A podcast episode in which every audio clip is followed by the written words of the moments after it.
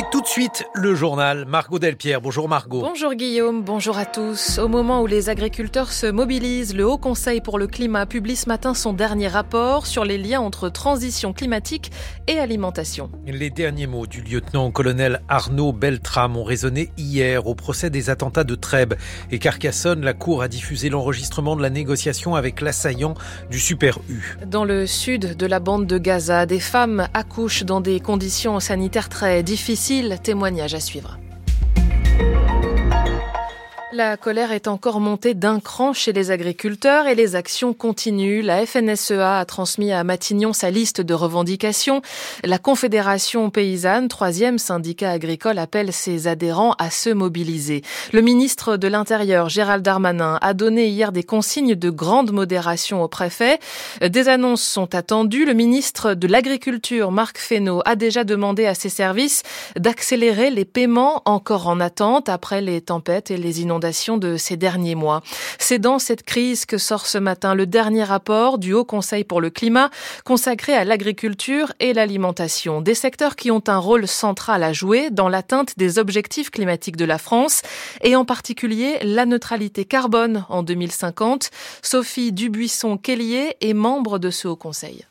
Le secteur agricole est un gros poste d'émission, c'est évident, mais on insiste beaucoup sur le fait également qu'ils sont exposés, voire surexposés à ce changement euh, climatique du fait des effets sur leurs activités, sur les rendements, sur l'accès à la ressource euh, en eau, sur les prix. Et troisième dimension, ils sont apporteurs de solutions puisqu'on va avoir besoin aussi de l'agriculture pour euh, les efforts qu'il y a à faire autour des puits de carbone. Alors pour l'instant, on sent que le monde agricole en fait a des difficultés à faire face à cette transformation. Mais c'est pas des questions culturelles, c'est pas des questions psychologiques. Ce, sont des questions qui sont euh, d'ordre politique, organisationnel.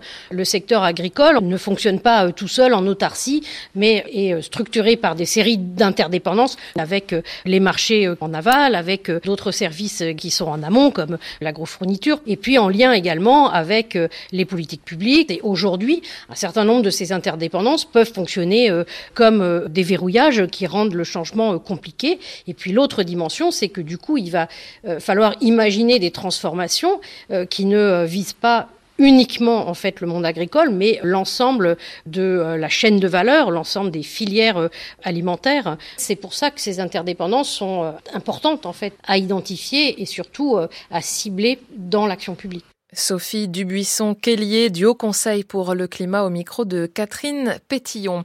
Les députés se sont dit favorables à l'inscription de l'IVG dans la Constitution cette nuit. Ils ont approuvé la notion de liberté garantie pour les femmes d'accéder à l'avortement, vote qui doit être confirmé la semaine prochaine. Moment très attendu mais redouté au procès des attentats de Trèbes et Carcassonne hier. L'enregistrement audio de la négociation entre un spécialiste du GIGN et le terroriste retranché dans un supermarché a été diffusé. En mars 2018, quatre personnes sont mortes, dont le lieutenant-colonel Arnaud Beltrame. Il avait échangé sa place avec une otage du supermarché.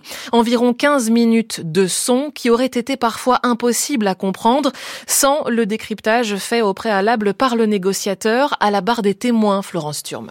D'abord l'entrée en communication, calme, presque banale. Allô, je suis Bertrand, le négociateur du GIGN. À l'autre bout du téléphone, dans la petite pièce où il est confiné avec le terroriste, c'est d'abord Arnaud Beltrame qui répond, sans doute pour calmer le jeu. Ça se passe très bien. Il branche le haut-parleur, puis Radouane Lagdim prend le relais, voix précipitée, dont on peine à comprendre tous les mots. J'ai demandé un échange avec Salah Abdeslam. Vous savez que ça ne se passe pas comme ça, répond le négociateur qui tente de lui parler de sa mère.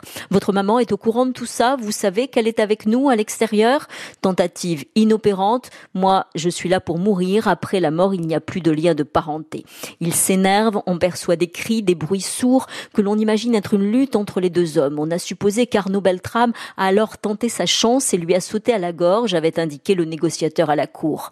Puis, des minutes interminables, ponctuées de ces interrogations. Radouane, vous m'entendez? Qu'est-ce qui se passe? Arnaud, vous êtes là? Pas de réponse, mais des bruits encore, des râles peut-être, et ces mots presque inintelligibles mais décryptés a posteriori, les derniers lancés par Arnaud Beltrame, attaque, assaut, assaut. Encore des silences, un temps infini, puis la colonne d'intervention pénètre enfin dans la pièce, abat le terroriste. Dans le haut-parleur du téléphone, on entend maintenant les collègues d'Arnaud Beltrame auprès de lui. Tenez le coup, mon colonel, respirez. Allez, tenez le coup. Récit de Florence Turme. Jamais un tel niveau n'avait été atteint, regrette le président du CRIF. Le nombre d'actes antisémites recensés dans le pays a été multiplié par quatre en un an, d'après le Conseil représentatif des institutions juives de France. Et selon le rapport, l'explosion a surtout eu lieu après les attaques du Hamas le 7 octobre dernier sur le sol israélien. 6h35 sur France Culture, la suite du journal de Margot Delpierre et presque quatre mois plus tard, il reste toujours des otages retenus dans la bande de Gaza. Des manifestations ont encore eu lieu hier à Tel Aviv et Jérusalem pour accentuer la pression sur le gouvernement israélien et le pousser à négocier leur libération. Malgré des tentatives, les pourparlers n'avancent pas et à Gaza, la guerre continue. Le sud de l'enclave est devenu un immense camp de déplacés où l'on continue de vivre malgré les combats à proximité. Sous des tentes de fortune, des femmes accouchent dans des conditions sanitaires déplorables. C'est un reportage de Rami Al-Megari à Gaza, avec à Jérusalem Thibault Lefebvre et Sami Boukhelifa. Le petit Ibrahim pleure et c'est sa grand-mère Samia qui prend la parole et elle est en colère. Elle se demande ce que l'enfant a fait pour vivre dans un tel environnement. Ibrahim n'a que quelques heures. Il est né à Rafah sous une tente. Dans quelles conditions va grandir cet enfant? Sa mère est allongée par terre. Elle n'a pas accès aux toilettes. On est dans la rue, dans le froid. Cet enfant est innocent. Son père, on nous a dit qu'il était mort et d'autres nous disent qu'il est peut-être aux mains des Israéliens. Selon l'ONU, 1,7 million de Gazaouis ont été déplacés depuis le début de la guerre. 60% d'entre eux s'entassent à Rafah. Ils sont tous les jours plus nombreux avec l'intensification des combats à Khan Younes. Et il n'y a qu'une seule maternité. Elle est dirigée par le docteur Haïdar Abouzneme. J'ai 50 lits et deux blocs opératoires. Durant les dernières 24 heures, on a géré 250 accouchements. Je n'ai ni assez de personnel, ni assez de matériel pour faire face à tout ça. Juste après l'accouchement, les mères doivent repartir sous leur tente, sans exception. Même celles qui ont subi une césarienne doivent partir au bout de 10 ou 12 heures maximum. Et dans ce désastre, précise le docteur, les fausses couches et les accouchements prématurés sont en augmentation vertigineuse. Thibault Lefebvre, réunion d'urgence du Conseil de sécurité de l'ONU ce soir après le crash d'un avion de transport militaire russe hier. Les passagers sont tous morts, dont 65 prisonniers de guerre ukrainiens qui devaient être échangés. La Russie pointe du doigt l'Ukraine. Kiev demande une enquête internationale.